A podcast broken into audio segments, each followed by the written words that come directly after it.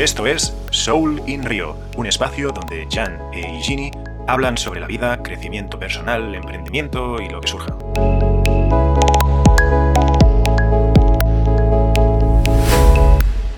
Hola Jan, feliz año.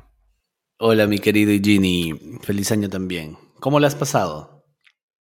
Pues el fin de año más surrealista de mi vida. Estuve con mis padres, los tres hemos estado con COVID y tras una cuarentena pues tampoco podíamos estar con nadie más. Así que estábamos nosotros tres en casa, cenamos, bueno, un poco de pica pica, cena de fin de año, bien. Y nada, esperamos a que llegaran las 12, comimos las uvas, celebramos, eh, brindamos con champán los tres y luego cada uno a dormir. Yo me, yo me quedé hasta... No, yo me quedé hasta tarde porque estaba leyendo, imagínate, un fin de, un fin de año leyendo un libro, tomando apuntes, estudiando y, nada, cuando me cansé me fui a dormir. Un día más, realmente. ¿Tú qué tal? ¿Cómo, cómo estuvo tu año? Bueno, igual. O sea, igual, igual, bastante, bastante tranquilo porque no, no, acá tampoco se puede hacer ningún tipo de reunión. Y a eso de la que 12 y media, una de la mañana, exagerando, ya estaba ya estaba por dormir, o sea, olvídate. Súper tranquilo. Recuerdo, recuerdo que el último año que hemos pasado en, en, una discoteca ha sido justamente nosotros el 2019 para 20. Es verdad, y ha pasado tiempo, porque yo el año pasado estuve, que fui a casa de un amigo a comer, ahí a cenar, estuvimos allí un rato, los dos solos, y luego ya me fui a casa porque creo que había toque de queda. O yo me creo que me quedé a dormir en su casa. Sí, yo me quedé a dormir en, su casa. Y, nada, y otro amigo nos vino a visitar y también él se fue antes porque sí que hubo toque de queda. Algo así. ¿Estuviste en el Perú también? No, el año pasado estuve en casa de, de Mark, de un amigo, que ah, fuimos, nada, como él estaba aquí solo y tal, pues dije, vamos a tomar, cenamos juntos, él, eh, él y yo, con cena romántica, y, y nada, y luego más tarde vino otro amigo que se llama Alejandro con su hermano a, hacer unas copillas y ya está. Y luego ya se fueron porque había toque de queda, yo me quedé y ya está. Y al día siguiente volví a casa, algo así. Nada, nada destacable. Sí, sí, ya llevamos dos años heavy, ¿eh? Yo creo que el fin de año que ya se pueda festejar y celebrar y todo. Mira, mi amigo, este el que te acabo de decir, el que tenía, el que nos vino a visitar, no el que cenó con nosotros, el que vino con su hermano, Alejandro, él tiene una discoteca que, mira, de hecho, su historia de la discoteca es, es un buen ejemplo de, encontrar el product market fit, ¿no? Cuando sacas un producto al mercado, no funciona, eh, pivotas y al final acaba funcionando. Si quieres te la cuento un poco. Pero bueno, cuéntame, él, él, mm, ahora no sé qué te, no sé qué te iba a contar. la eh, experiencia de tu, de tu amigo ese de la discoteca. Ah, no. Sí, ah, sí, sí, sí. No, no, es, esto, es esto, sí, sí, sí, sí. Eh, bueno, pues tú sabes que todo el ocio nocturno en España, no sé si en Perú también, ha estado cerrado muchísimo tiempo, ¿no? Sí, claro. Y, a él empezó a ir bien junto con su socio antes del COVID y de repente, pues nada, pues todo mal, ¿no? Mal y se querían vender la discoteca. Y, y nada, bueno, les dejaron volver a abrir y fueron los dos mejores meses que han tenido en su vida la gente gastando, chupando, ¿no? Como allí decís en Perú, ¿no? Tragando, comprando botellas, puto boom, puto boom, puto boom. Y, y, y, de locos, ¿no? Y han invertido ahora ese dinero, perdón, ya no quieren ya no quieren venderla y han invertido un dinero en reformar, en hacerlo más bonito, más ancha la zona de baile, ampliar la zona VIP, ¿no? que al final en el VIP es donde están las mesas y es donde se compran la botella, las botellas y que nunca habían visto algo así similar, ¿no? De tanta facturación en, estos dos meses que han podido abrir, que, nada, pues que van a seguir para adelante con este proyecto. Es que la gente, la gente está desesperada, pues está queriendo salir de Es como una olla a presión. Es como, somos como una olla a presión. Por eso decía, digo, ostras, igual es un buen momento ahora de invertir en alguna discoteca o acomodar algún local para prepararse el día que esto salga. Normalmente la noche es un negocio que no hay tiempo, que tienes que ya preparar, acaba una noche, ¿no? Un fin de semana, ya tienes que preparar el fin de semana siguiente. Sí, y ahora tienes todo el tiempo del mundo para pensártelo bien, para eh, ver cómo lo vas a hacer, la fecha de inauguración, empezar a calentar a, la, clientela, ¿no? Al, al, público, para que el día que puedan abrir, boom, vengan a tu negocio. Y, nada, simplemente era una observación que no es mala, ¿no? Eh, meterse ahora en algo que seguramente mucha gente quiera vender, quitarse de encima porque no le está generando nada y ya está cansada de aguantar tantos meses en negativo, pues un inversionista nuevo, que, tengo, que tenga efectivo se monta una discoteca adaptada al COVID y tal, y, puede petarlo, si es que esto no durará mucho tiempo, que no lo sé. Sí, por ejemplo, aquí en, Lima ya, bueno, en Perú en general han vuelto a poner la, el toque de queda a las 11 de la noche.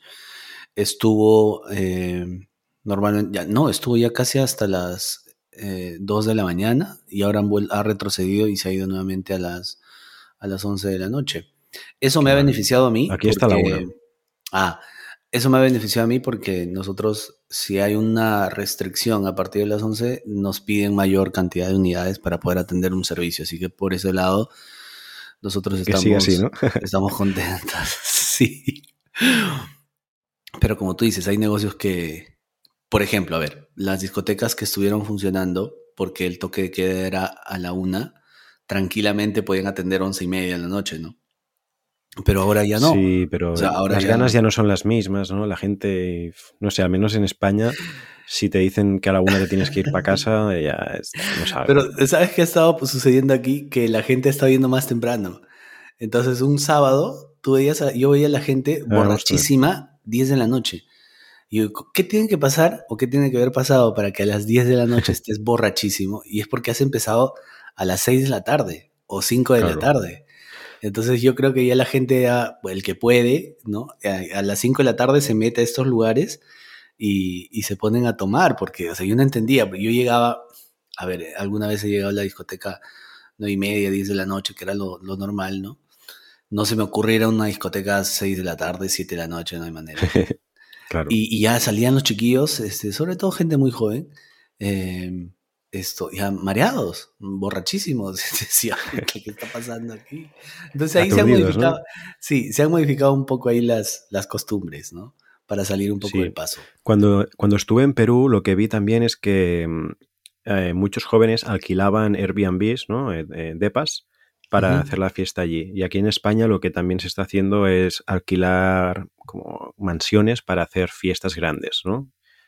plan, que hay la, como fiestas clandestinas. Pero bueno, supongo que esto lo, habrá en, todos los sitios. Pues lo que te quería comentar del... Sí, ¿ibas a decir algo? Sí, que igual acá. Igual acá se alquilan casas y, hacen ahí la, la juerga. Sí, al final echa la ley y echa la trampa. Y cuando más se quiere oprimir, ¿no? Como la ley seca, más genera el interés para el ciudadano o para el humano hacer eso que está prohibido que está prohibido. Dicen que la, ley seca fue el periodo de más consumo de alcohol eh, de Estados Unidos. Dicen, ¿eh? no sé, no tengo, no tengo los datos aquí a mano, pero bueno. Mm. Pues lo que te comentaba de mi amigo, él inició una discoteca hace ya unos años y se centró en un público muy universitario, muy juvenil, un público local, ¿no? Queriendo emular el modelo de otras discotecas de, del pueblo donde, donde, la, donde la puso, ¿no? Que estaban triunfando y no le venía nadie. Yo iba a veces, ¿no? Y para ver, para hablar con él, ¿no? Y veía que había muy, muy poca gente, muy poca gente. Hasta el punto que dijeron, vamos a cerrar porque es que no, no estamos dando en el clavo, intentamos eh, hacer promociones y tal, pero no, no hay forma, no hay forma. Total, que de repente se ve que viene un, chico. Jolín, tengo tos hoy, ¿eh? Viene un chico, bueno, un señor un poco ya mayor, en sus cincuenta y pico, que, les dice, mira, yo tengo un restaurante junto con mi mujer que es de comida em, colombiana, creo que dijo, dominicana, no sé. Y tengo una clientela muy fiel que son latinos, latinos principalmente de Colombia, República Dominicana, ¿vale? Y, y, dice, los latinos consumen mucho alcohol, muchísimo más que los españoles. Y les hizo una propuesta, les, les, les dijo, mira, en lugar de enfocar la discoteca a un público local, lo, enfocamos a los latinos. Pondremos salsa, pondremos bachata, música así merengue y tal. Y, yo os voy a ir llevando clientela del restaurante, voy a ir haciendo promoción.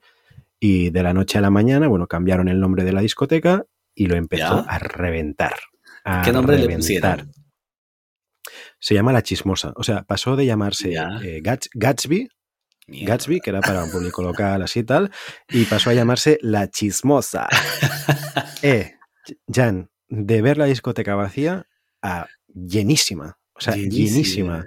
Y el DJ, pues latino, no sé de qué país, eh, digo latino generalizando un poco, pero él, él, me ha dicho que generalmente son colombianos y dominicanos, porque esto también le trae muchos problemas, ¿no? Porque entre ellos también hay muchas trifulcas, no, parece ser que no se llevan muy bien. Eh, y bueno, ya ha tenido muchos percances de navajazos y que viene la policía y que no sé qué, muchas peleas. Claro, porque al final, a ver, uno más uno, dos. Si tienes a gente dentro con muchísimo alcohol en la vena, al final tiene que pasar lo que tiene que pasar, ¿no? Claro, claro. Nada bueno. Y, nada, pues eso, de repente empezaron a poner esta música, salsa bachata, tal, eh, que además a mí me encanta. Claro, y Yo, yo las veces que lo iba a ver, pues me sentaba allí a, un ladito, me decía, vigila con quién te topas, ¿eh? no mires mal a nadie, tal. Y yo, tranquilo, tranquilo, yo me pongo aquí a un ladito y, lo, y veía y, y, era espectacular, o sea, botella por aquí, botella por allá, celebraciones, o sea, de verdad, o sea, me dijo, los latinos no piden copas, piden botellas. Y, desde entonces, pues que le ha ido súper bien. Lástima que le pilló el COVID y ahora pues han vuelto a retomar y se ve que pues este, su público ha venido con más ganas que nunca. Qué locura, ¿no? Qué locura. Sí, ¿eh? Pero, ¿y este pata que le ofreció el del restaurante, eh, se quiso ser socio o simplemente le dijo, te voy a ayudar? No, sí, le, dijo, vamos a medias o algo así, ¿no? Él eh, y los otros dos socios a medias. No sé exactamente el porcentaje, ah, hasta este detalle no me dijo, pero, pero sí que me dijo a medias. Incluso pero este participa. Sí, yo lo llegué a conocer, él estaba también sirviendo y, gestionando un poco la discoteca. Entonces estaba involucrado, ¿eh? no ah, solo les hacía la promoción, sino que también estaba allí para dar la recepción de, la gente y tal. Pero sí, ah. sí, o sea, esto es un ejemplo del eh, producto mercado encaje, ¿no? Del encaje mercado producto que, bueno, pues en, verdad una oferta como esta no la hay en el pueblo donde están y nada, pues mira, el público latino se siente atraído por, por la salsa, por la bachata, cosa que yo también, y, y nada, pues a pedir botellas y les está yendo súper bien. Qué chévere, ¿no? Sí, sí, curioso, ¿eh? O sea, el mismo concepto, o sea, voy a montar una discoteca, ¿cómo puede ser que funcione tan bien y tan mal al mismo tiempo? Claro. Es heavy, ¿eh? Y solamente por cambiar el, público objetivo. Correcto. De hecho, hoy escuchaba una conferencia de Diego Rosarín, que bien lo conoces, que, que decía, creo que incluso me la pasaste tú o te la pasé yo, no sé. Eh, me suena, la relación esta conferencia contigo. Em, dice que em, a partir de ahora lo que vamos a ver ya no son, o sea, ahora nosotros comprendemos el, el mundo o los mercados como que hay decenas de mercados de muchos billones de dólares, ¿no? Pero vamos a pasar, va a haber un cambio de paradigma y en lugar de haber muchos, de haber pocos mercados de muchos millones de dólares, habrá muchísimos mercados de pocos millones de dólares. O sea, vamos hacia una hiperespecialización y lo que él decía es que el primero que encuentre eh, el nicho correcto donde él o ella siente pasión, ¿no? Uno siente pasión y, da una solución que, funciona, va a traer los innovadores, los innovadores van a traer a los early adopters, ¿no? A la gente que adopta antes ese producto o concepto, y los early adopters al final se convertirán en trendsetters, que son los que marcan la tendencia, y al final esto lo van a masificar. ¿no? Dice que, que va a haber una desfragmentación de todo lo que tenemos ahora, que decíamos había una, infografía que decía que entre Apple, Google y, Microsoft o no sé qué otras empresas, se repartían todo. Amazon se repartía en casi todo. De hecho, hay un libro que se llama El fin de Google, que está bastante interesante, que, habla de esto, ¿eh? de la descentralización, de que cada vez eh, estas grandes em, corporaciones van a ir perdiendo poder. No sé hasta qué punto lo vamos a ver nosotros, si va a ser un proceso rápido o lento, pero hablan de esto, ¿no? Y, Diego Ruzarín también hablaba de, esto, de que, oye, lo que sí se puede ver, perdón que te corte, lo que sí se puede ver es esta posibilidad de, llegar a un cliente al cual no tenías este acceso antes. Eso sí se puede. eso es lo que iba a decir ahora. O sea, no solo que. Sí, exacto, eso va a sustentar lo que voy a decir ahora. Y lo que iba a decir ahora es que hoy en día te puedes ganar la vida con la cosa más rara del mundo, Porque tú puedes ser eh, especialista en hacer camisetas de lana de un tipo de bordado en concreto, que en tu ciudad o incluso en tu país a nadie le podría interesar, pero resulta que en el mundo hay miles de millones de personas, afortunadamente muchas de ellas hablan español, entonces tú puedes estar viviendo en un pueblo perdido de la madre de, de la mano de Dios, grabarte en video, hacer tutoriales que le sirvan a, yo qué sé, a 100 personas en el mundo entero y que esas personas te paguen 10 euros. Que, que 10 personas te paguen 100 euros son 1000 al mes. Exacto. Ya lo tienes, dependiendo de la zona, ¿no? Sí, sí, o sea, en la, en la posibilidad, la democratización que te trae la, la Internet es brutal. Y como tú dices, hay cosas tan extrañas que te pueden generar eh, ingresos y super ingresos. Por ejemplo, la, vez pasada comentábamos y, lo mirábamos un poco. Eh, ¿Cómo nos puede, eh, cómo alguien puede ganarse la vida haciendo un comentario sobre videos que otros hacen? O sea, eso a mí me parece una locura. O sea, ¿cómo, ¿cómo, comentar un video puede ser, ser una fuente de ingresos y todavía una fuente de ingresos potente, ¿no? Porque hay, gente que hace esto y, es, muy potente. Y luego veía en, TikTok la vez pasada, porque a veces me, da, yo digo, ¿por qué veo esta cosa si me parece tan eh, grotesco? Hay un, hay un personaje que no lo voy a mencionar, pero a mí me parece grotesco, de muy mal gusto, y comentaba él que por live, o sea, cada vez que él hacía sus en vivos, se ganaba aproximadamente 500 dólares por cuatro horas de live. Sí, sí. O sea, 500 dólares por cada hora de live. ¿Y cuántos live hace al día? O sea, 20, 25 live al, perdón, al mes. 500 eh, dólares en un país como este donde el salario mínimo vital está bordeando los, ahora estaría los 280 dólares. Nuestro salario mínimo vital, el del mes, es 280 dólares. Sí, sí. hay, una persona que puede ganar 400 dólares en cuatro horas. O sea, me pareció una locura. ¿Y sabes qué hace, brother? ¿Sabes qué hace? Come en vivo. ¿Es un ecuatoriano? no, no, no, es peruano. Ah, ah vale, vale. Esto se, esto se copian todo. Pero, o sea, una, no, no, no todos los días, pero pero hay días donde yo lo he visto donde come. O sea, muestra su comida, la comida que acaba de comprar en la calle y, chupándose los dedos. Y con eso ganas 400 dólares. Ostras, creo que sé cuál es. ¿Qué dice? que puede ser que venga de, como de las afueras de, de, provincia, que tenga orígenes bastante humildes. Es, es peruano. Sí, es un bien, es, bien gordito que, que baila. entonces no sé si es este. yo, vi, o sea, aquí has tocado varios puntos. El, tema de comer, en España también hay, hay uno que dice, hoy voy a comer esto. Y, no, y hace como un poco el tonto y come la comida. Y también tiene un montón de seguidores. en Perú también eh, vi una persona que que por la, por la ambientación de la habitación donde estaba parecía que estaba en un entorno bastante, bastante pobre, ¿no? Eh, que no decirlo, pobre. Y, decía, pues mira, voy a comer eh, arroz con pollo, no sé qué, y comentaba un poco la jugada de que no sé qué, no sé cuántos. Y era gracioso, en realidad yo me lo miraba y digo, ostras, me, está haciendo, me, está haciendo, gracia porque me gusta el acento o la, forma, a mí el, el, peruano, yo no lo conocía cuando llegué a a, Perú, más que por lo que yo podía haber podido hablar con mi amigo de la maestría, pero que tampoco tenía un súper acento de, calle, ¿no? De calle, ¿no? Por así ah, decirlo. a, mí, un acento yo quedé Sí, yo quedé prendido de, la, de, la, de, los ¿cómo se llama? Del, achorado, ¿no? De, sí, pues, Ajá, la jerga, la jerga. me encanta. O sea, me puedo pasar horas y horas viendo un vídeo. Ahora, en La Pichanga, pasaron un vídeo de, un tío que fue a un restaurante y, le dijo, eh, ponme algo para comer, no sé qué. Y le dijo, ya, pues, bueno, aquí hablamos de la cara de la gente. No, sé cómo. Y esa conversación yo me, partía porque es que es, ostras, me, me encanta.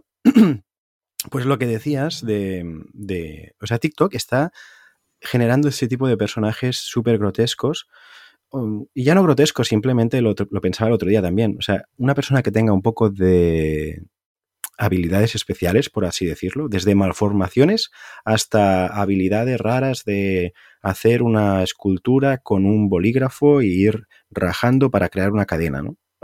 cosas súper raras. Sí, yo he visto, he visto un pata que sus videos no he terminado de ver, siempre me quedo en que hay un pata quitándole la, la cáscara al huevo pero al huevo, uh, al huevo crudo. Sí, sí, este también lo he visto. Y le, es que es una locura. Pero es que aparte TikTok lo que te da la oportunidad, yo, esto, yo no lo sabía, yo me metía, por ejemplo, o gente que está, está dibujando, escribiendo nombres de personas. Gente dice, venga, venga, dame una rosa, que te escribo el nombre, que te escribo el nombre con una buena caligrafía. no, yo, no entendía nada. Y no entendía Yo he visto una que se pintan la cara. También, sí, sí, pero es que no yo, no, yo, no, entendía, pero es que luego lo entendí. Y es que tú en TikTok puedes eh, regalar objetos, emojis, ¿no? Como si fueran emojis, pero tienen un valor real, lo pueden cambiar por dinero. Es decir, va desde la rosa, que es un, crédito, hasta el cohete, que son 20.000 créditos o algo así, que equivale como a 15.000 dólares o algo así, no me, no me acuerdo ahora. ¿no? Y, y, yo he visto gente que, que está haciendo el indio, o, está haciendo, perdón, no, o sea, aquí tenemos la expresión hacer el indio, como haciendo cosas raras, pero tampoco quiero ofender a, nadie que sea indio, haciendo cosas, eh, pues así, que, llaman la atención para, para recibir regalos.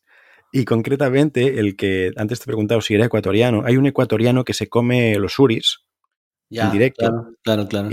pero solo si le regalan algo.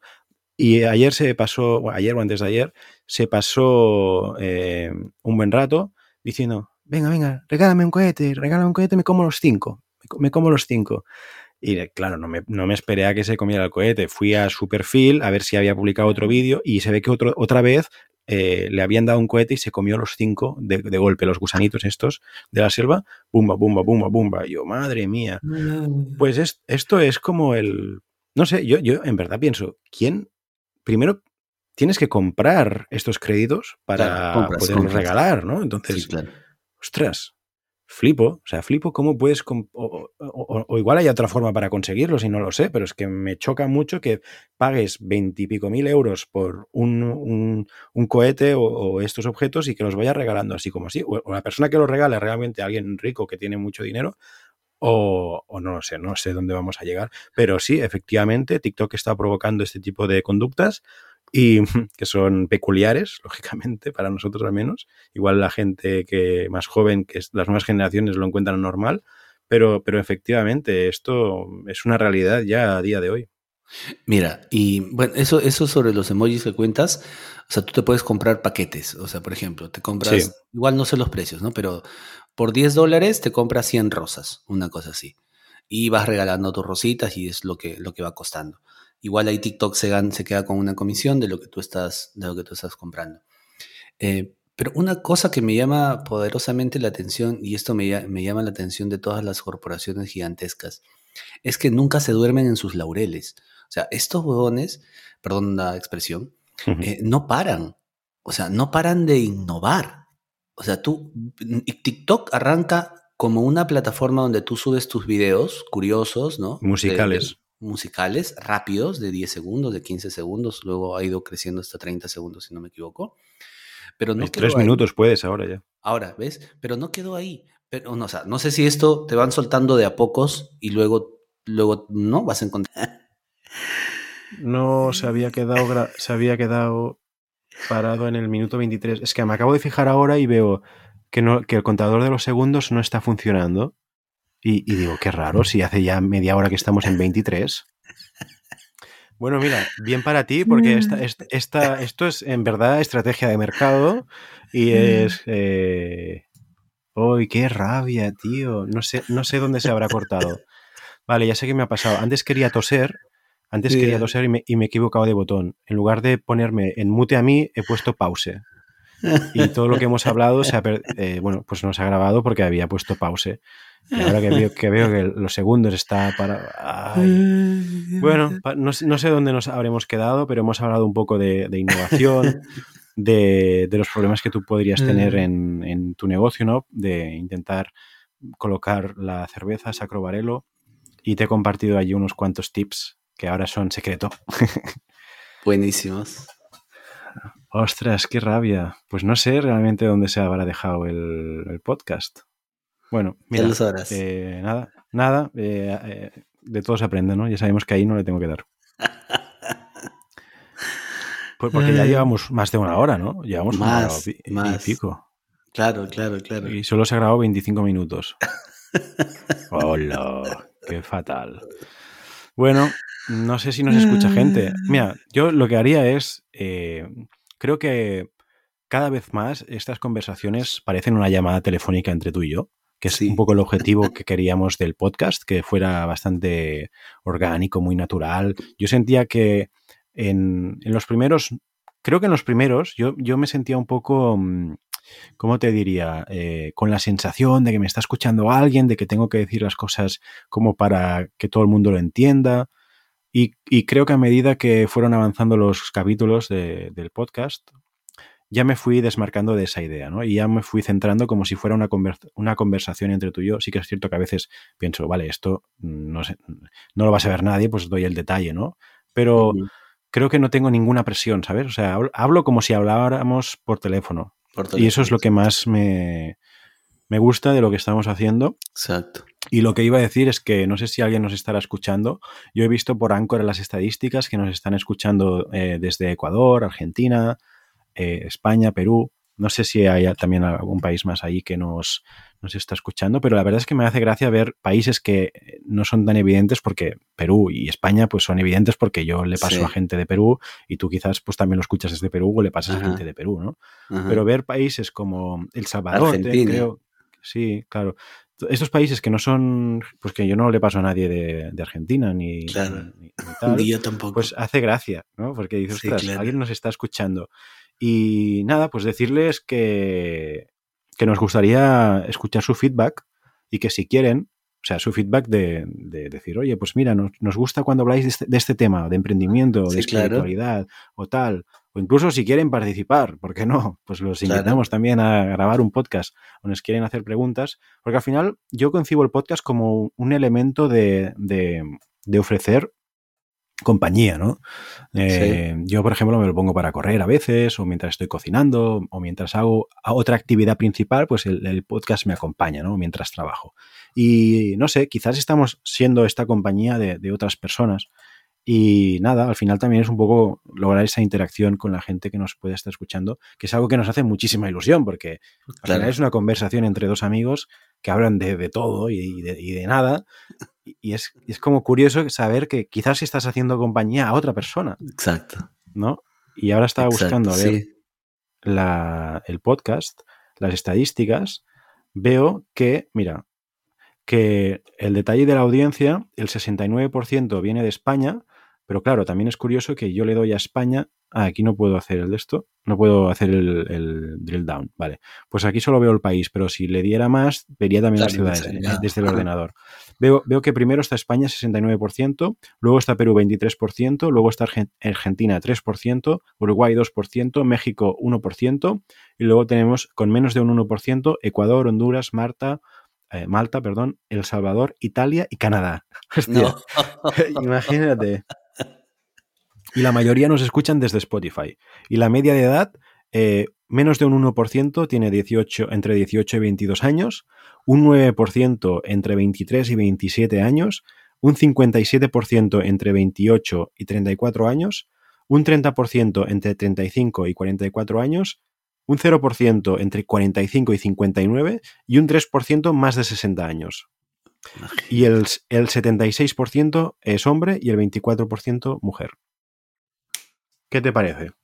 Oye, ¿y cuál ha sido, te sale en la estadística, cuál ha sido el podcast con mayor audiencia? Pues mira, el podcast con mayor audiencia es. Tiki, tiki, tiki. A ver, eh, en total hasta ahora. ¿Qué episodio? El, primero, ayahuasca, que yo creo que también la oh. gente debe buscar ayahuasca y debemos salir nosotros, porque no creo que haya muchos podcasts o episodios así. El segundo, con 37, es conflictos internos ante, ante lo que vemos injusto. Ajá, ese... ¿qué, fue nuestro segundo? no, ¿ese fue el segundo? No. Sí, sí, sí, el segundo. Ok. Luego, em, con 32 reproducciones, tenemos Disciplina, Constante y Organización, que fue el sexto. Luego, Retos Emprendedores, usar la tecnología, eh, el número 4, con 19. Y, lo, y eh, con 18, El lado bueno de las cosas, que es el número 13. Pero claro, estos ya llevan medio año, ¿no? Sí. los, que han ido muy bien también, por ejemplo, es, en los últimos tres, que hablamos de indignación y frustración, tienen 13. El arte de vivir tiene 14 y la matriz divina tienen 10. Estos últimos tres que hemos hecho han ido muy bien.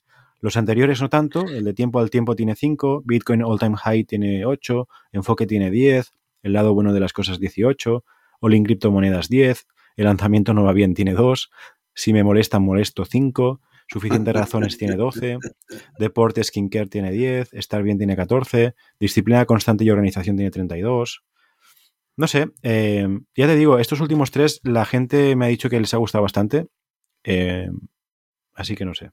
Por eso, por eso hago llamamiento a nuestro público de todo el mundo.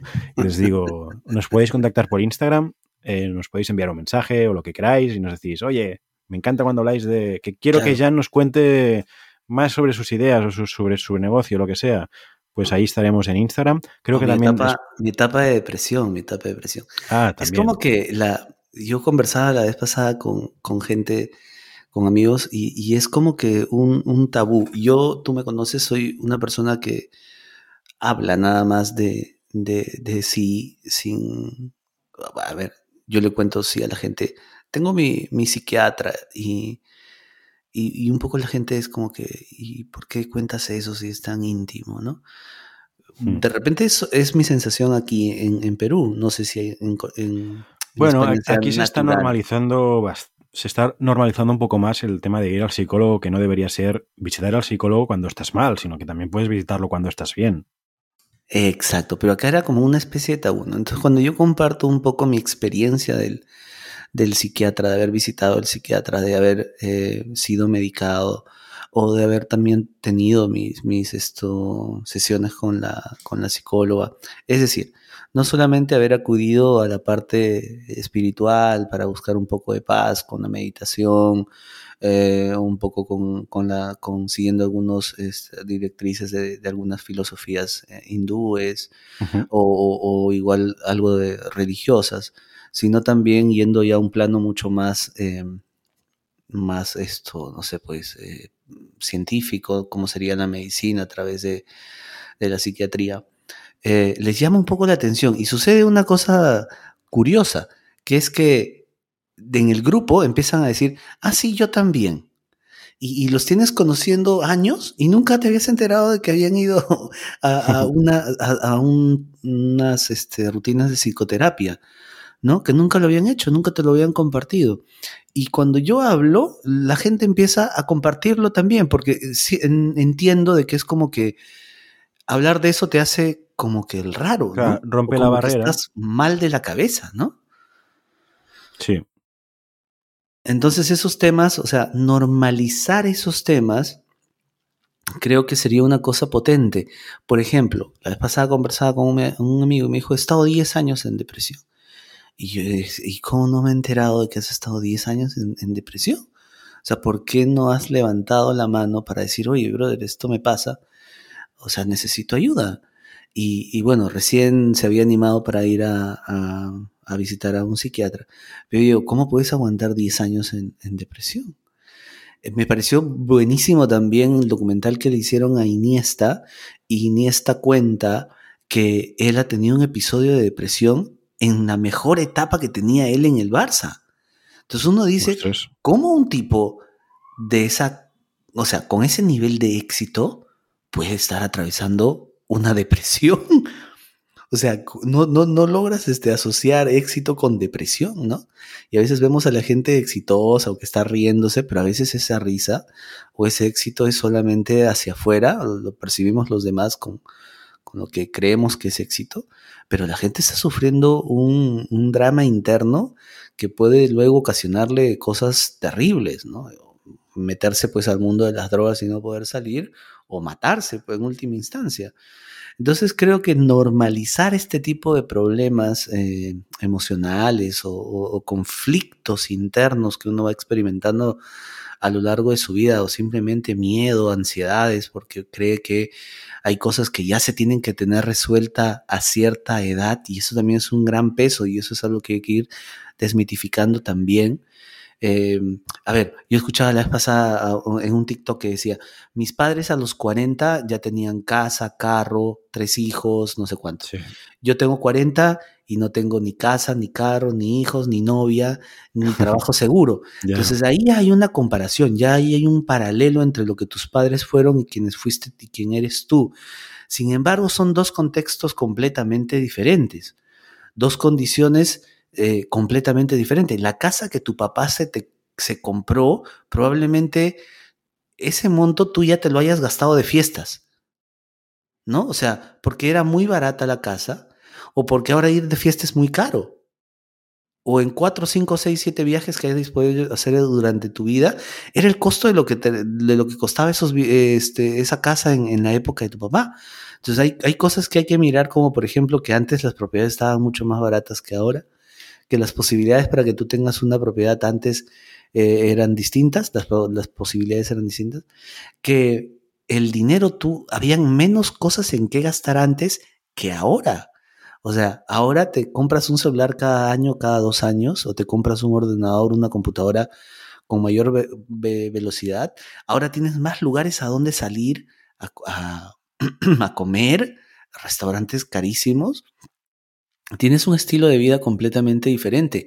Antes tenías dos enamoradas y con la segunda te casabas, o sea, por lo menos la mayoría.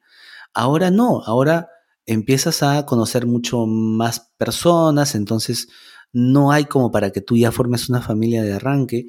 Antes eh, la percepción de la mujer respecto al matrimonio era uno. Ajá. y ahora es, es otro. Entonces, eh, hacer esos paralelos y esas comparaciones, lo único que trae es mayor, más cantidad de ansiedad para uno mismo, ¿no? Sin considerar una serie de variables que son importantes también de observar para quitarte esa autopresión. Es otra era. Es otra era. Y la, mm, lo que dices es muy cierto, también tiene que ver con el tipo de sociedad en la que vivimos, que es el consumismo y el materialismo, ¿no? Antes quizás no tenías la oportunidad de conocer a tantas personas, y por eso si tenías un conflicto con la persona, con, tu pareja, pues tendías a arreglarlo, ¿no? Porque dices, vamos a arreglar las cosas. Y ahora quizás ya es como, mm, esto quizás se ve más en las nuevas generaciones, ¿no? De, eh, ¿para qué arreglarlo si ya tengo otra eh, o 20 más que están allí haciendo cola, ¿no? O en, la aplicación para, poder hacer, eh, pues encontrar lo que en esta persona no me gusta, ¿no? Y un poco lo que tú decías es que me, ha, hecho recordar algo que ya hablamos también en los episodios del inicio, ¿no? Que, tú decías, el cambio viene del no cambio. Y esto al final yo no lo entendía mucho. Hace, hace poco me leí un libro que se llama El Coach Iluminado, que es del autor Raymond Samso, no sé si lo has escuchado, que me dejó un poco volado también, ¿no? Es muy, muy recomendable. Y lo que él te dice es que en esta sociedad de, en, la que vivimos, al final, eh, todas estas distracciones lo que hacen es impedirnos que nos hagamos las preguntas de quién soy, eh, de dónde vengo y qué sentido tiene todo, ¿no? Y, un poco, pues dice que las religiones son el fast food para el espíritu que, y que no somos quien creemos que somos, ¿no? Que, que al final eh, hablamos de que en esta vida hay una dualidad, pero que en el fondo no hay una, una dualidad que no hay un sí mismo separado, ¿no? Que no hay la necesidad de mejorarnos. Es decir, somos nosotros. El ser es el ser. Tú y yo somos lo mismo. No hay nada que sea externo a nosotros. ¿No? Y él lo que dice es que eh, este yo que deseamos con ansias es un yo tuneado y eso es lo que te da la, la, autoayuda, ¿no? La autoayuda te da un sitio a donde ir, unas técnicas que aplicar, pero realmente lo que buscamos es un yo real, es decir, quién soy, ¿no? ¿Qué, soy yo? ¿Qué, es todo esto? Dice que estas técnicas de, superación personal, ¿no? Autoayuda y tal, parten de lo que sería un planteamiento incorrecto. Piensan que alguien imperfecto debe buscar y encontrar el camino que le lleve a la perfección o a ese yo deseado Y con ese fin, la persona pues buscará y buscará y se perderá hacia ninguna parte. Porque al final las respuestas dice que están en otro nivel de conciencia, que no hay solución a los problemas creados dentro de uno mismo, dentro de un, y dentro de un, no, perdón, no hay solución a los problemas creados eh, eh, con la mente, ¿no? dentro de un mismo nivel de percepción. Dice que se necesita una perspectiva más elevada. Entonces, cuando nuestro ego, nuestra mente, ¿no? esta, esta mente egoica, quiere hacernos pensar que necesitamos pasar a una situación mejor, ¿no? Está asumiendo su, imposible eh, perfección. Somos perfectos. Y se inventa un proceso para tratar de mantener el control, de mantener a la persona, que somos nosotros, entretenidas, ¿no? buscando, buscando en la rueda, que los indios dicen, perdón, que los indios lo dicen como, lo conocen como el sadhana, ¿no? que, es, que es este proceso para contentar al ego, ese ego espiritual eh, que, es, ego espiritual, ¿no? Y que es una postura muy mental que lo racionaliza todo, que te insta a buscar para que no encuentres nada. Eh, es un busca pero no encuentres para que así me necesites siempre, ¿no? Y el yo que parece requerir una gran mejora, al final es irreal. Ese, ese yo que, eh, que es el que deseamos, pues realmente no existe. Y, la persona que está iluminada, dice, ¿no? Pues la persona que ha despertado es la que no quiere mejorar, es la que dice que la que conoce que los problemas son creados por el ego y pensar en una mejora de nosotros es como apagar un fuego con gasolina. Simplemente enfatizamos más la, necesidad de, mejorar cuando no hay un yo y este yo no necesita ser mejorado. Perdón, solo hay un yo, ¿no? Solo hay un yo y este no necesita, no necesita ser mejorado. Necesita descubrirse a sí mismo y los cambios provienen del no cambio. El éxito consiste en no perseguir el éxito. No hay ninguna parte a donde ir, ni nadie superior en quien convertirse. Solo disfrutar. Exacto. Y es, es, un poco ahí cae eh, como anillo al dedo el concepto de la aceptación, que está muy distanciado de la resignación o de la hay un, término que le gusta utilizar a la gente súper eh, este, productiva que se llama eh, permanecer en un estado de no, mejoramiento continuo o de no estar satisfecho nunca con nada y se asocia eso a una posibilidad de mayor ser más, productivos. Eh, la aceptación entendida como mirarse con compasión, con existimos desde un plano egoico con algunas, con algunas oportunidades de trascender ese ego.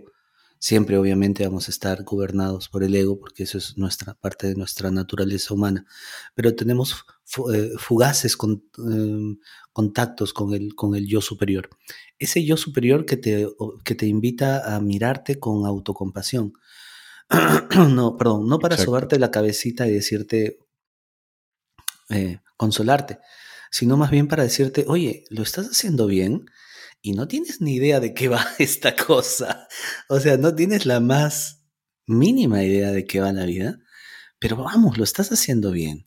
Entonces, esta, esta mirada eh, compasiva, esta mirada de, oye, qué buen trabajo estás haciendo, eh, tiene que ver con el estado de, no ego. Esa mirada que te dice, vamos a observarnos más que vamos a ver qué cosas tenemos que cambiar. Ahora también es una mirada desde un lado mucho más maduro de decir qué cosas no puedo volver a repetir en mi vida, porque nunca vamos a dejar de vivir en este plano de tres dimensiones. Obviamente hay espacios de mejora, pero de mejora de conducta, no en esencia, porque en esencia, y lo habíamos hablado en algún podcast, eh, en esencia somos algo que todavía no conocemos al 100%, ¿no? Tú decías, la naturaleza humana tiene que ver más bien con el pensamiento individualista, ¿no? Eh, hmm. Lo resumo más o menos así, ¿no? Y yo te decía, no creo porque la naturaleza humana, o sea, si empiezas a mirar hacia, hacia más atrás en, en la historia de la humanidad, era distinto. Y además, si tú ya estás haciendo un, teniendo un pensamiento crítico como el que tenías de decir, oye, no aguanto la injusticia afuera, tú eres un humano, por lo tanto, tu naturaleza es distinta. Por lo tanto, no se puede hacer un, juicio de valor de decir que la naturaleza humana en realidad es de una u otra forma. Creo que hay se, debería particularizar. ¿no? Eh, eh, existen diferentes tipos de, humanos y, ya está con eso. Pero me perdí. Pero lo que iba era que, que existen espacios de mejora, pero conductuales para hacer un poco más vivible la sociedad en la que nos ha tocado desarrollarnos. Pero más allá de eso, esta búsqueda continua de, del, por qué es difícil y es justamente por lo que tú decías. Cómo desde la mente vamos a querer entender un plano completamente distinto. O sea, tú y yo hemos experimentado una, una cosa en ayahuasca, que es justamente donde tienes apagado todo este sistema, ¿no? Todo este sistema que, de, pensamiento racional para conectarte con espacios absolutamente locos, ¿no? Que la gente dice, no, son alucinaciones, son no sé cuántos, ¿no? La gente le gusta hablar de lo que, no, sabe. Es que no, es que no puede ser porque yo terminé el ayahuasca diciendo gracias y como dándome cuenta de la realidad, de que somos nada y que somos todo. O sea, esa fue mi conclusión de la ayahuasca. Y, y, era muy heavy. Y yo me pasé gran parte del final diciendo, es verdad, es verdad. No, Y, es muy curioso que tú digas algo y que así como tú, hay un montón de gente cuando empiezas a escuchar las, las declaraciones o sus experiencias que dicen lo mismo.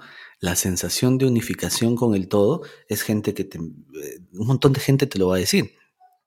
Por ejemplo, en mi primera experiencia de, ayahuasca, la sensación que me, que me embargó fue la de gratitud, por ejemplo.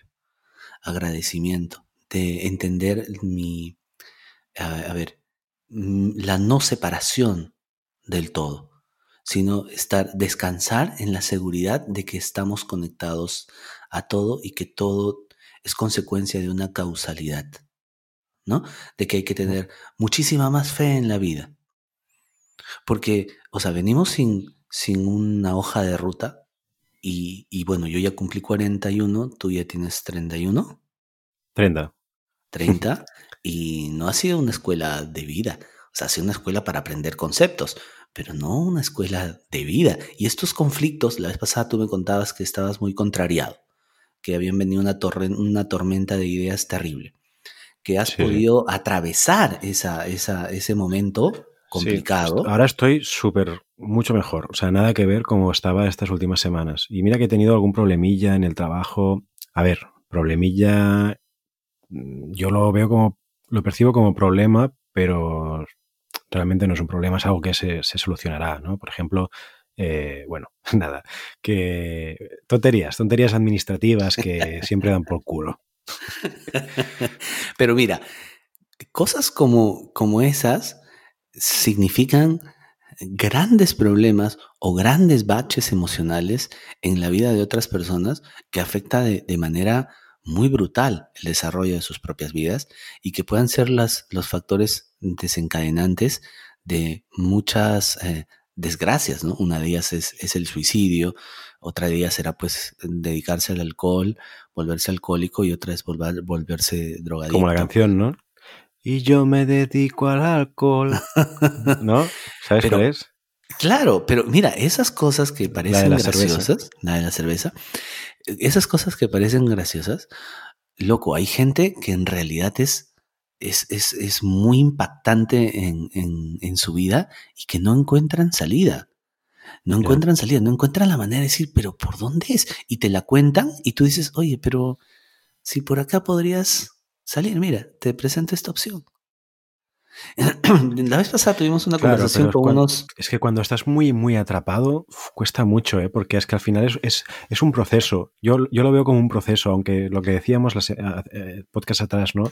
Aunque sepas la teoría, simplemente es el tiempo el que te sanará. Pero mira, mira una, una cosa que quería ver a través de la conversación, y era un poco lo que decías acerca del podcast. Que alguien puede escuchar y, puede tener una, una idea de, hoy sí, puede ser, ¿no? O escuche alguno o lea alguno de los autores que tú siempre mencionas. Que para mí, eh, conversar contigo, yo te lo he dicho, siempre es muy enriquecedor, muy interesante, eres un capo. La vez pasada escuché el, el, el video que mandaste, que compartiste, y, brother, yo, ah, yo me sentía en una masterclass. El, el, del esencialismo. Esencialismo, claro. O sea, yo decía, este hombre ¿por qué no es catedrático? O sea, yo decía, este hombre, ¿por qué no es catedrático? Es que eres un tipo que te gusta hacer tu, tu tarea. O sea, eres un tipo metódico, que conoce no sé cómo explicarlo, pero es como que tú conoces qué se hace una tras otra. O sea, yo no me veo haciendo esa vaina. No hay manera. Perdido estaría. Sí, bueno, gracias por el cumplido. Yo la verdad es que pienso lo mismo de ti, del podcast, o sea, lo enriqueces un montón. En plan, digo algo y tú construyes encima y me haces ver las cosas eh, con otra perspectiva también. Y la verdad es que estoy súper contento ¿eh? de, haber de haberte propuesto que hagamos esto, porque es que en verdad, es... Yasmina también me lo dice, dice, es que tú le tiras a Jan lo que has leído esta semana, pero es que Jan no ha leído nada y, encima te complementa y ya se lo sabe. y, digo, es que es verdad. Y mira, pues quería terminar esta idea para que veas lo que habías mencionado respecto al, podcast. La vez pasada salimos con unos amigos, lo hago cortita, y uno de ellos eh, fuimos a cenar y empezamos a conversar.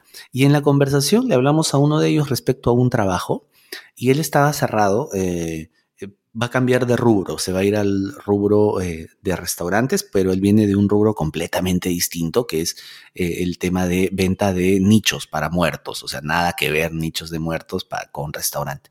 Sin embargo, es un tipo con competencias, pero está sin trabajo hace mucho tiempo, casi dos años. Entonces, en la entrevista, obviamente cae muy bien, pues un tipo con recursos, pero cuando ahora la experiencia le dicen, brother, pero no tienes nada de conocimiento en restaurantes. Hasta ahí la historia. Entonces, cuando conversamos en la cena, eh, yo le dije, loco, pero si lo que quieren es que tú tengas experiencia en restaurantes, te tienes que meter al restaurante desde, desde inicio. O sea, ¿cuál es lo más básico? Y, la, y una compañera dijo, bueno, el de reservas podría ser, porque hasta para para mesero y para esa calidad de restaurante necesitas experiencia. No te pueden lanzar de mesero de una porque te van a matar. Entonces, en reservas, no, no la vas a malograr, no hay manera. Entonces él tenía sus cuestionamientos y dice, sí, pero reservas y el sueldo. A ver, el sueldo yo le digo, brother, ¿cuánto estás ganando ahorita? Cero. O sea, cualquier cosa contra cero es un buen negocio. Y, además, eh, le digo, brother, es es el, impacto emocional que tienes tú de no tener un trabajo. O sea, te levantas todos los días sabiéndote sin trabajo, con la edad que tienes, con hijos, con la mujer. O sea, ya eso es pesado. Eh, sí, puta, sí, jodido. Ya, entonces, lo primero que vas a descargar cuando tengas un trabajo es esa idea de no tener el trabajo. Una cuestión menos. Y eso te va a ayudar a tu parte emocional. Lo siguiente es que vas a construir la famosa experiencia que te está pidiendo el dueño del restaurante que ha quedado emocionado con tu presentación, que le has parecido un buen tipo, pero que no te contrata solo porque no tienes la experiencia, porque lo querían contratar para jefe de operaciones del restaurante, que era un, es un buen puesto con un buen sueldo. Entonces dijo, sí, sí, sí. Bueno, lo que me gustó escuchar hace tres días es de que tomó el trabajo como encargado de las reservas. Del mismo restaurante. Del mismo restaurante. O sea, me gustó que esa conversación que tuvimos cale en él. Porque yo estoy mm. seguro que la esposa también le habrá dicho, oye, pero acepta el trabajo, ¿no? Pero a veces cuando tu esposa te lo dice, no escuchas. ¿No? Mm. Y, qué bacán, dije yo, o sea, qué bacán que tengamos conversaciones donde no sea solamente chongo, ¿no? Sino que vayamos también a un momento serio donde se le pueda dar una mirada diferente y a él se le puedan abrir un poco también las, se le puedan parar las, las antenas y decir, bueno, sí, ¿no? Puede ser. Este, y, y tome la decisión. Entonces, estos espacios de conversación de dos amigos pueden servir justamente como estos momentos para apalancarse y decir, oye, ¿por qué no leo alguna de esas cosas que, que Ginny menciona, ¿no? O sea, este, a ver, y, y, y, puede ser, o, cuando comento que sería bueno que todos en la medida de las posibilidades, expresemos lo que sentimos o contemos de qué anda y, si estamos en algún problema emocional o tristes también lo compartamos, eh, que no pasa nada, que no nos hace menos fuertes ni nada por el estilo. Eh, y eso pueda terminar pues ayudando a esta gente a, bueno, abrir un, una puerta por ahí o tomar un camino determinado. Eso me hace mucha ilusión. Sí, la verdad es que sí. Y no sé, ya te digo, es que aunque sea una persona o dos o tres que, nos que no seamos nuestro, que no sean nuestros conocidos, ya hace ilusión. Yo ayer publiqué un vídeo en YouTube, en el canal de Genix, y no lo compartí porque quería ver, a ver, o sea, es uno de los vídeos que más me... No, no, no diría que es el que, lo más me, he trabajado, pero sí que le, le, he dedicado bastante tiempo, he cuidado mucho los detalles y quería ver a ver qué tal iba solo. Y sin... Y ojo, ¿eh? O sea, no lo compartí solo con Yasmina, un amigo, un amigo mío, al que siempre le, le comparto los vídeos y nunca me dice nada, me comentó en el vídeo y me dijo, ole, crack. Y yo, hostia, tío, el día que no te envío el vídeo, lo de esto. Otro amigo me comparte, que está en el sofá de su casa, al que también le comparto los podcasts y los eh, tal, me comparte una foto desde el sofá de, su casa que me está viendo en la tele. Eh, flipo. Y luego otro amigo también me envía un WhatsApp diciéndome, eh, buenísimo. O sea, como cuatro personas me han contactado diciéndome que, que este vídeo les ha gustado mucho.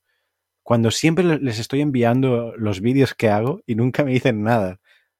Es muy loco. Y cuando me ha dicho, ole, tal, no sé qué, que le ha gustado, ostras, me he sentido muy bien, muy animado, muy, hola, lo que hago yo le gusta a alguien, ¿no? Es como, aunque lo hago para mí, también te genera un sentimiento muy bonito el, el, el que lo que haces sirva para otra persona, ¿no?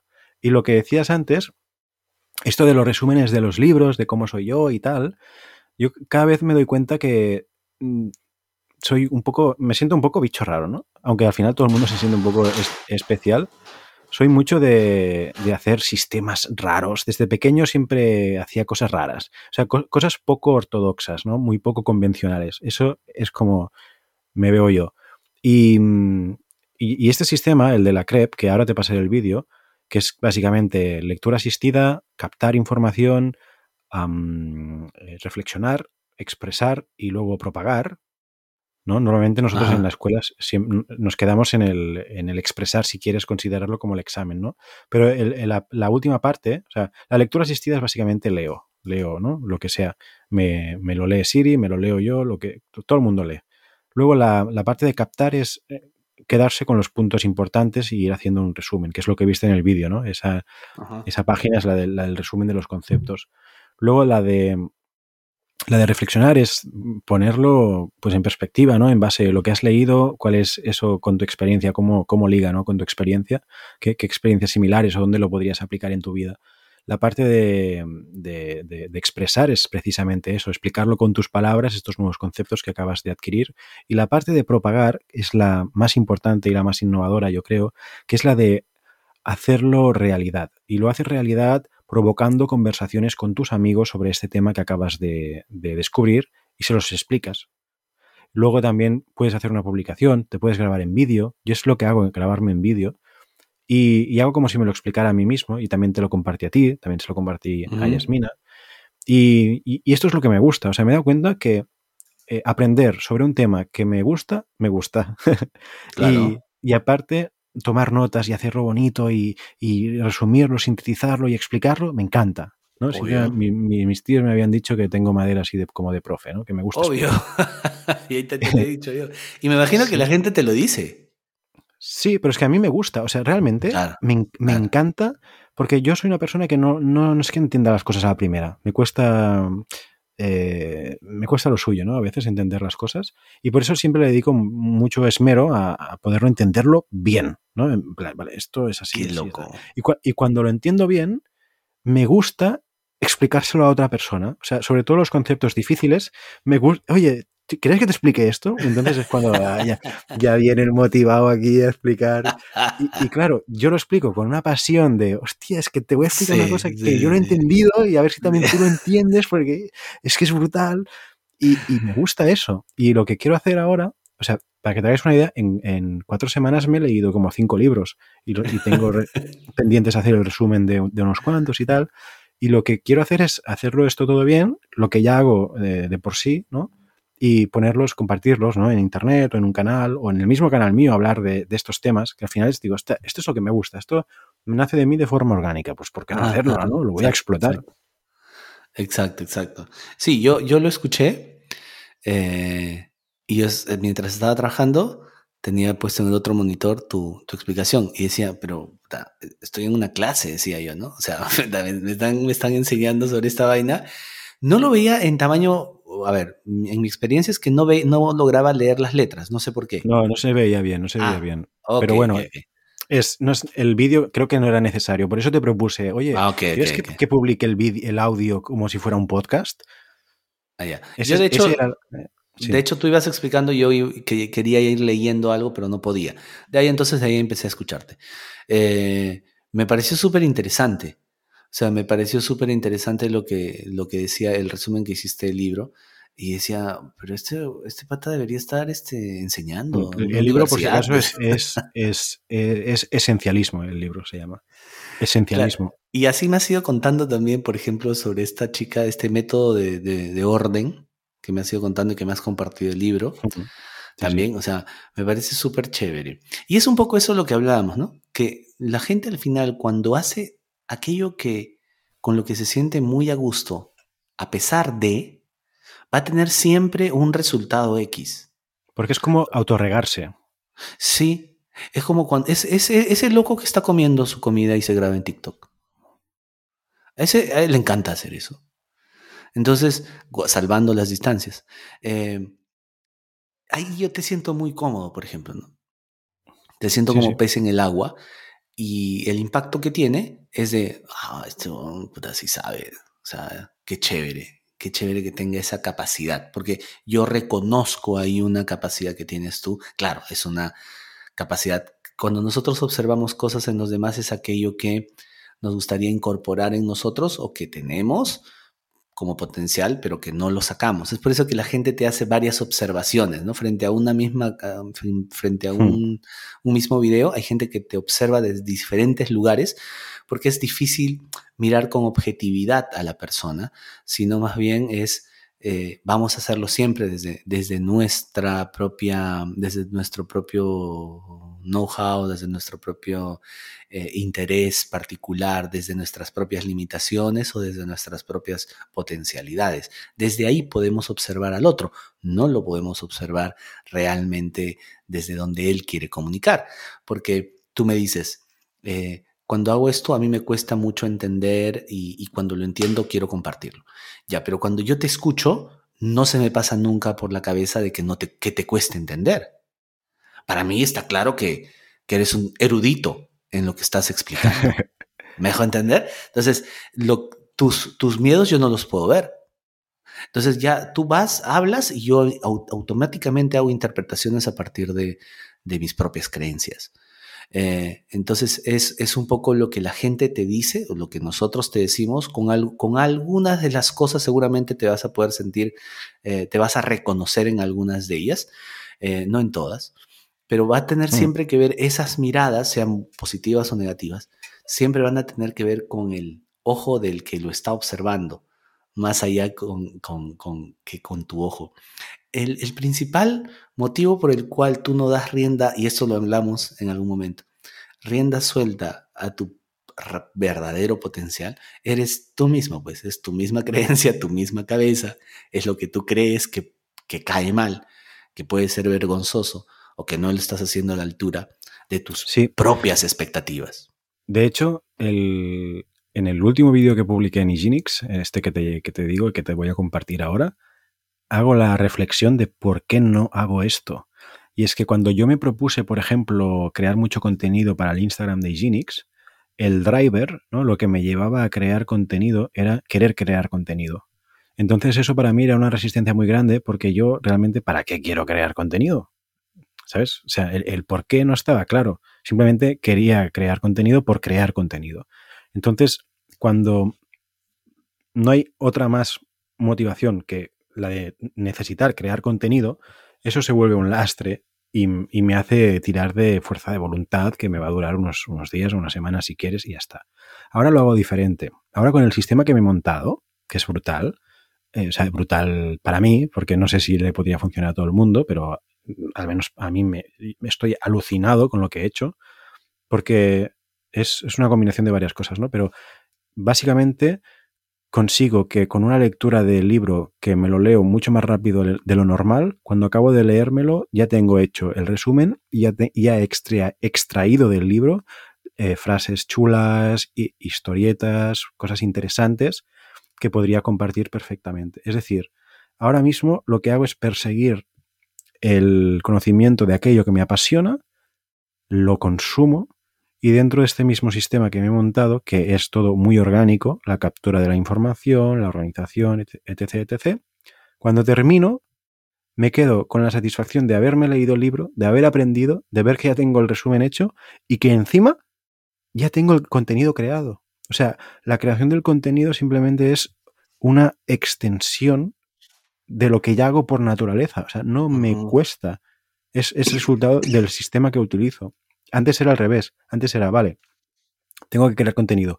Vale, ¿qué me puedo leer? Voy en busca del contenido, voy en busca. Ah, ahora, voy, ahora voy en busca de lo que me gusta y hacer lo que me gusta simplemente me provoca que yo genere contenido de forma automática. No sé si me he explicado, pero bueno. Exacto. Y es lo que me contabas de, este, de este escritor, pues el método, la metodología de este escritor, que iba eh, haciendo sus fichas. Hmm. O sea, yo aquí he hecho un popurrí de, varias cosas, del, método Castle, de el, Building a Second Brain, un poco, he mezclado todo lo que me ha ido bien, o sea, he leído varios sistemas, he estudiado varios sistemas y me lo he hecho a mi medida. Y ahora, tío, es que flipas. O sea, estoy que cada día se lo digo a Yasmina, es que estoy ultra satisfecho de, mi sistema. Lo que pasa es que no sé si le podría funcionar a todo el mundo porque ya te digo, está muy hecho para mí.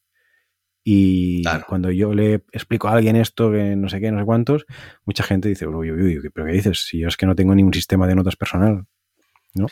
Claro. Pero bueno, tu, contenido también puede ser, eh, puede tener que ver con tu experiencia nada más, ¿no? Y, lo que pasa que puede ser, si, si, bien es cierto, puede ser que no necesariamente tenga que ser al pie de la letra como el que tú lo, tú lo haces, pueda ir abriendo puertas para eh, tomar algunas cosas de las que tú haces y te han ido funcionando, ¿no? Hacer un poco del benchmarking de, lo que, de cómo vienes tú aprendiendo.